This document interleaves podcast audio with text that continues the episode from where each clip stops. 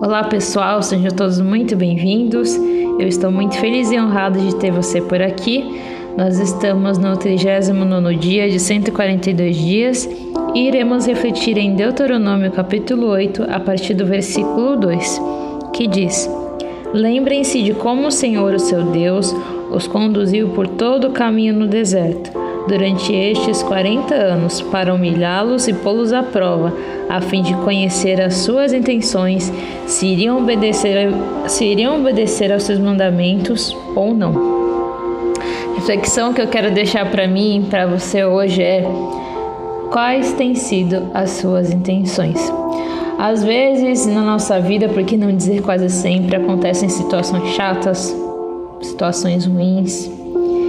E às vezes uma reação nossa revela uma intenção do nosso coração muito ruim. Que você possa refletir hoje sobre as suas intenções. E mesmo que coisas ruins não estejam acontecendo na sua vida, que esteja tudo bem, mas o que você faz, seja na igreja, seja no seu trabalho, seja na sua casa, será que é só para você mostrar que é o bonzão, que é o top, que para você falar que é o melhor? Será que não tem uma intenção ruim nisso de você fazer tudo isso que você faz? Que você comece a avaliar a você mesmo para saber quais são as verdadeiras intenções do seu coração. Lembre-se que Deus está vendo tudo, tá bom? E Ele espera de nós uma intenção que o agrade.